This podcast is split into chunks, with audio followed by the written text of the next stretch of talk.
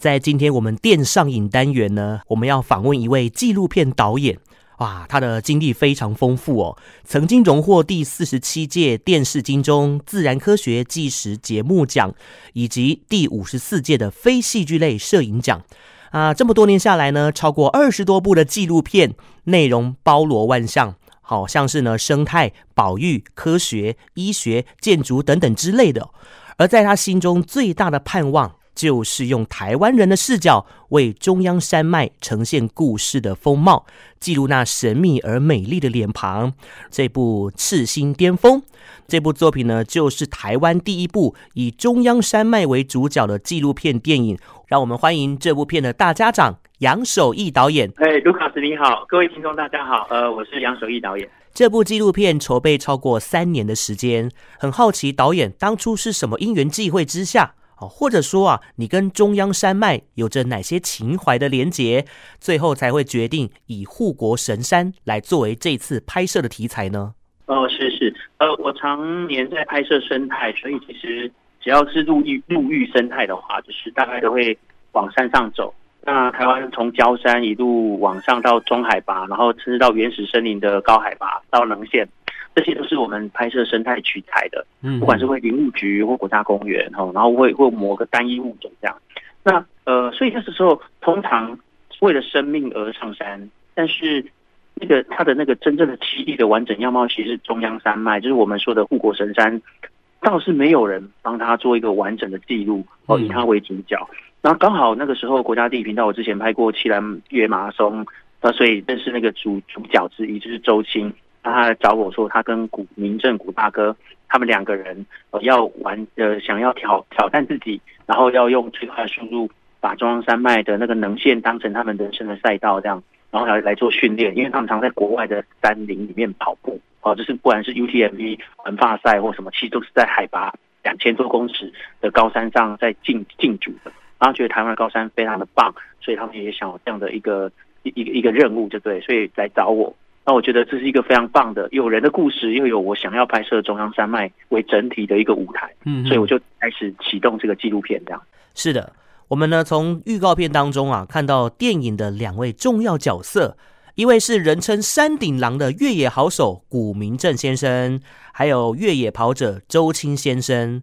他们两个人很特别哦，相差了三十岁。但呢，却有同样拥有挑战极限的赤子之心。在这整个翻山越岭的纵走过程中啊，哎，导演有没有发生哪些惊心动魄或者是印象深刻的场景呢？呃，是有的。首先，一样是他们年龄差距了哈。我真的很讶异，是因为这个提案其实是古大哥，古大哥六十岁才为自己人生做这样一个提案。嗯，他不断，他是一个实践型的一个运动选手哈，就是他不是业余的哈，当然他是业余的啊，他是业余的运动选手啊，三铁。那呃，周青法是学院派的，所以他们两个两个不止相差三十岁，他们对这个运动啊，就是越野跑或者是那个所谓的三铁，他们其实在训练上，一个是学院派，一个是其实是土法炼钢，在生活上找的训练素材，所以以至于他们在山上训练呃的的想法跟执行方式其实是不太一样的。那最惊心动魄的状态，应该就是。我们好天气上山，但是每次在这三年半在训练，我们是是重装训练。我们长时间在棱线上，这这两天是好天气，然后一下子可能就西南气流来，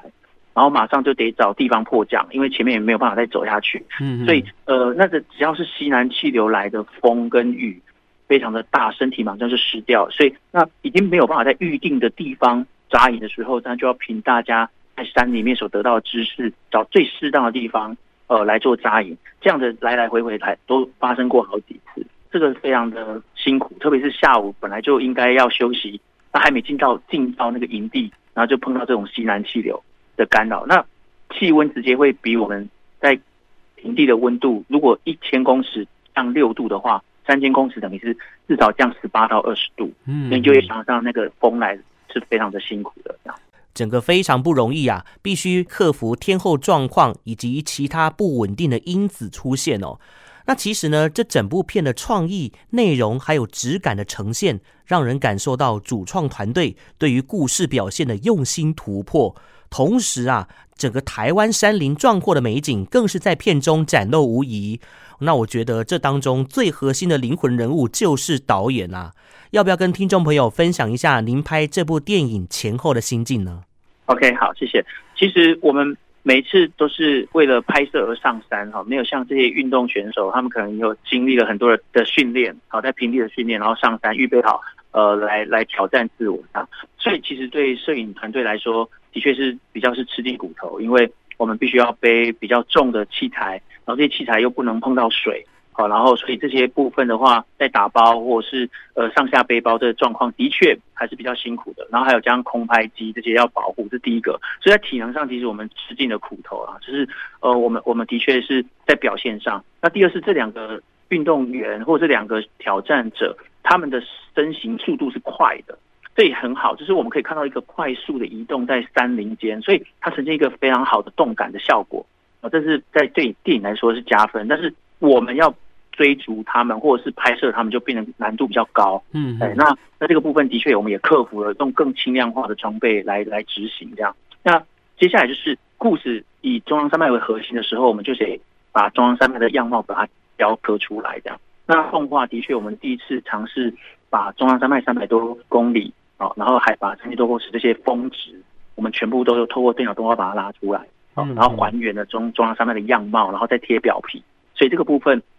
也让那个后期的团队呃用用尽了很多的呃心思，然后他们做了很多功课，每一座山头的三百六十度的环境，他们都要都要考量好，才把标题贴回去。这样是这也实践了一种我们说的用不同的方式来呈现中央山脉的脸。然后它除了我们低角度或跟拍选手、紧跟拍选手他们踩踏过这些中央山脉的能线也好，或者是这些碎石坡地所展露出来那些惊心动魄的感觉，那是一种脸。那第二是用。呃，更高、更大的尺度，用动画的方式来呈现，那我觉得是一个非常呃值得进戏院来感受中央山脉呃那个脸庞的一个电影。这样真的，其实呢，在看导演其他的访谈片段呢，有一段话是让我觉得说哇，印象深刻的，就是说啊。长辈通常都在教我们如何上山，但却从来没有教我们如何下山。用这个呢来跟人生的常态做一个比喻，诶，我觉得非常有寓意。要不要跟听众朋友稍微分享一下精华呢？是的，因为啊，我们很很多的纪录片都是呈现主角或团队如何爬上一座高峰，嗯，例如圣母峰的故事。哦，这是这么多年来，好莱坞或者是欧美的纪录片都在呈现主角如何爬上高山的经历，然后到了登顶，他们就结束了。好，但是得到了喝彩，然后得到了那个冠冕。然后呢，如果今天有很多纪录片说有一个主角，他可能会想要在半年内完成十六座，还有呃全世界最高的高峰，他也是在讲如何爬山。嗯，其实是非常困难。但是如果你要挑战中央山脉的纵走，它就是连峰。它是一座高山，爬完继续在能线上下坡，然后再爬上下一座高山。所以你可能花了很多的力气登顶之后，你要花更多的力气才能够下坡，下到最底的山谷或溪谷，你才可以看到下一个山峰的指标。所以那就来了。也许我们常常会用爬山来来提来说明人要努力啊，那那个那个线的努力的精神。但其实下坡是必经的路，才能够帮你找到下一个。上坡的路径，那下坡很多人都会认为我现在在下坡，我现在处于低谷，我人生是失败的。其实不然，所以这个电影也是跟大家说，你现在对应的是你哪一个人生的哪一面，你不要失望，它只是你必经的路程。嗯，因为你得努，你不要迷惘，你也不要彷徨，因为你正在找正确的路径要上山。对，我们应该收收收拾起那个失败或挫败的心情，是要上山。所以这个这个下坡的路，我们必须要学。我们必须在人身上一定要学学足这个功课。嗯，看完电影之后呢，满满的正能量哦，就是从心里面呢油然而生呐、啊。好奇说，导演在未来的目标有什么样的计划，或者是下一步的一个动向呢？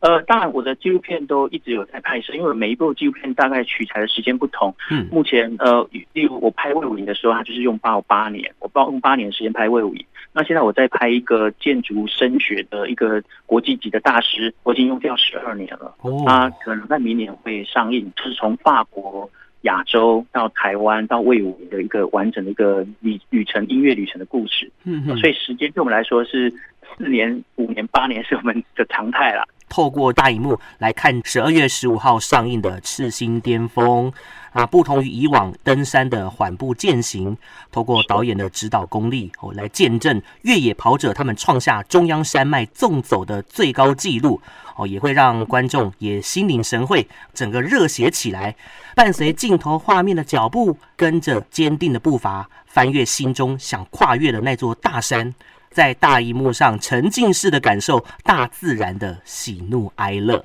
希望大家看完哦，都可以迈向人生的巅峰，让内心更加强大勇敢。非常感谢杨守义导演的分享，谢谢卢卡斯，谢谢各位听众，一起来支持《致敬巅峰》，谢谢，谢谢导演，拜拜，谢谢，拜拜。